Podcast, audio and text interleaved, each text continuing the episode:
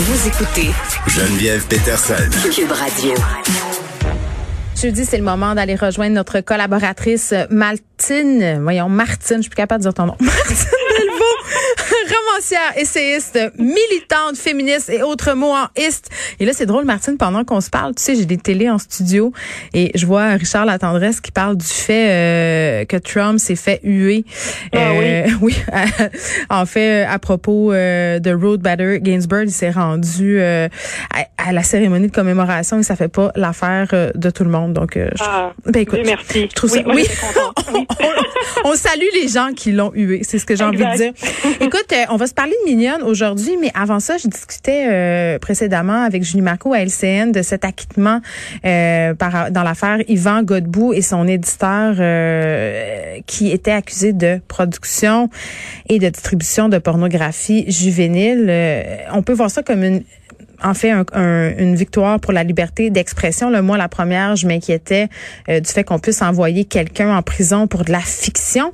Ouais, Mais ouais. je voulais qu'on se pose une question ensemble parce que là, bon, il est acquitté, c'est une bonne chose euh, Oui, parce oui, absolument. Puis il faut lire le jugement. J'imagine que le jugement va être, on va, on va y avoir accès. puis On va voir dans le détail s'il ça- s'il s'en prend à cet article-là du code criminel. Ça va être intéressant de voir euh, ce que le juge a, a écrit. Oui, c'est ça, un, de- un jugement donc de 54 pages, Ouais. Martine. Puis je pense que euh, ce juge-là, il a insisté sur la chose suivante. Il a dit si on allait de l'avant avec ça, ça donnait euh, des largesses à l'inter. Vraiment, on aurait pu interpréter euh, ces parties de la Ben oui. loi-là de façon tellement problématique. C'est-à-dire toi puis moi, Ouais. on va se trouver un livre à la bibliothèque, puis on se fait accuser de possession de pornographie Eh, juvénile. Oui. Mais je veux qu'on même une, il y a une époque où on avait arrêté aux douanes, il y, a, il y a déjà presque 20 ans, là, mais on avait arrêté l'amende Marguerite Duras. On n'avait pas eu le droit de faire passer des boîtes de- qui distribuaient l'amende Marguerite Duras parce que c'était considéré de la pornographie. Mais c'est Donc, ça. Il y a vraiment un danger. Est-ce Oui. qu'on est puis moi j'avais peur au retour de l'index puis à, bon à tout ce que Oui, ça oui, peut absolument. impliquer. Mais je veux qu'on se pose une question ensemble avant qu'on parle de Mignonne. là. Maintenant, euh, on a cet acquittement là qui, qui est important et on le voit d'un très très bon œil évidemment, mais euh, brièvement là en quelques minutes, euh, je veux qu'on se parle de la responsabilité de l'écrivain quand on écrit des scènes euh, problématiques comme ça, c'est-à-dire le viol d'une personne mineure ou un viol tout court. C'est quoi la Ouais, responsabilité en fait de- du créateur dans ce contexte-là? Ben, je dirais des, des personnes qui créent et puis des personnes qui les qui les publient. Je pense que les Oui. maisons d'édition aussi ont une responsabilité. Euh, j'ai pas de réponse à ces questions-là. J'ai j'ai j'ai quand même beaucoup débattu ces questions-là au cours des dernières années, en lien aussi avec Canada et Islam. Y, a, il y a toujours un risque d'instrumentaliser la douleur des autres. Euh, Hmm. Il faut faire attention, il faut s'interroger, il faut voir qui écrit la scène, comment il l'écrit, pourquoi. L'intention. Euh, L'intention qui est derrière, absolument. Je pense que maintenant, il ne s'agit pas de, de censure, il ne s'agit pas de brimer la liberté d'expression, mais, mais d'une certaine sensibilité et de se poser des questions. Euh, si, même, si on le prend plus légèrement, on sait qu'il y a une reconduction de stéréotypes dans l'écriture des, des, des rapports sexuels en littérature. Euh, dans le monde anglo-saxon, il y a euh, un Bad Sex in Fiction Award. Donc, c'est un prix qui est donné aux pires scènes euh, de sexualité dans la fiction.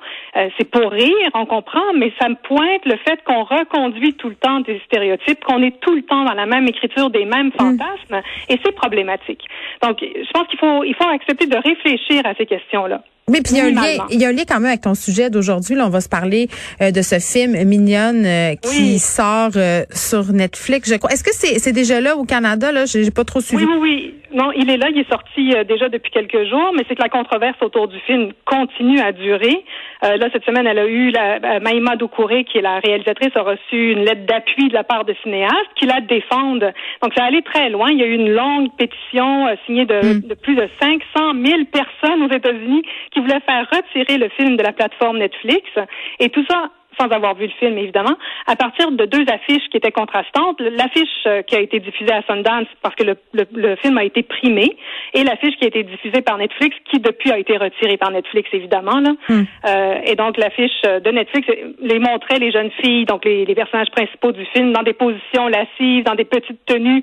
De Mais oui, moi je l'ai vu, moi je l'ai vu, puis puis je me disais ah, tu sais, j'avais un peu lu sur le film, je me disais, il me semble que c'est pas ça le propos du film, pourquoi on est en train d'instrumentaliser. Tu sais, je pense même pas qu'elle était au courant, la réalisatrice de cette mise en marché là de la part de Netflix là. Non, elle l'était pas. Elle l'a appris euh, en même temps que tout le monde. Et puis le problème, c'est que le film, la réalisatrice, tout le monde, le, distributeur, ils ont été accusés justement de pédophilie. Donc c'est c'est allé, euh, ça va très loin.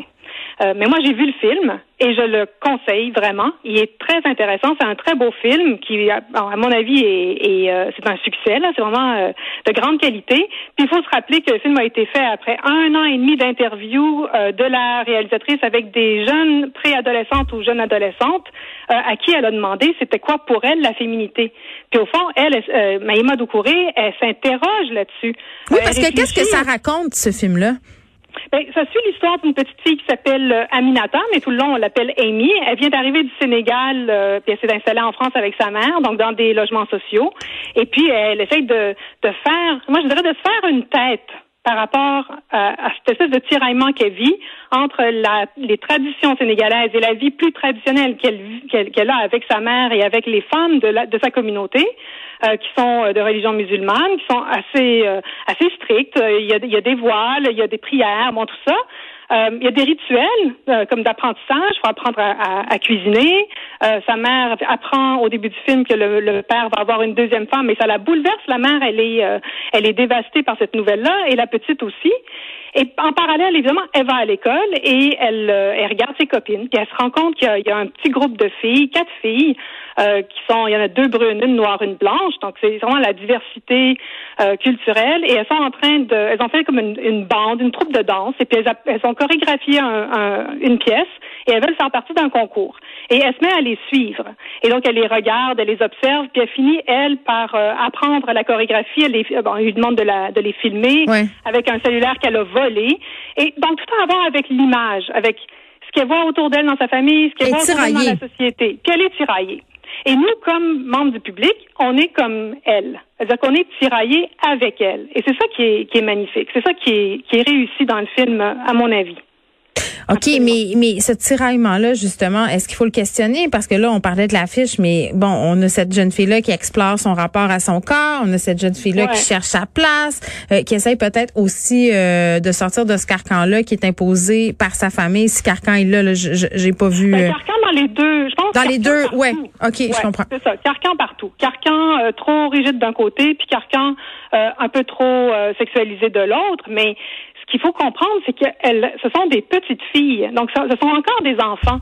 Et elles continuent à être des enfants tout le long du film. C'est pas comme si, euh, c'est comme si elles imitaient. Elles sont dans l'imitation, dans la copie de ce ben, qu'elles voient sur les réseaux sociaux. C'est vrai, puis c'est la vie à cet âge-là. C'est là que tu découvres ben ton identité, que tu explores ta, séduction. Puis je pense que c'est un passage obligé de l'adolescence. C'est ça qu'on voit finalement dans ce film-là.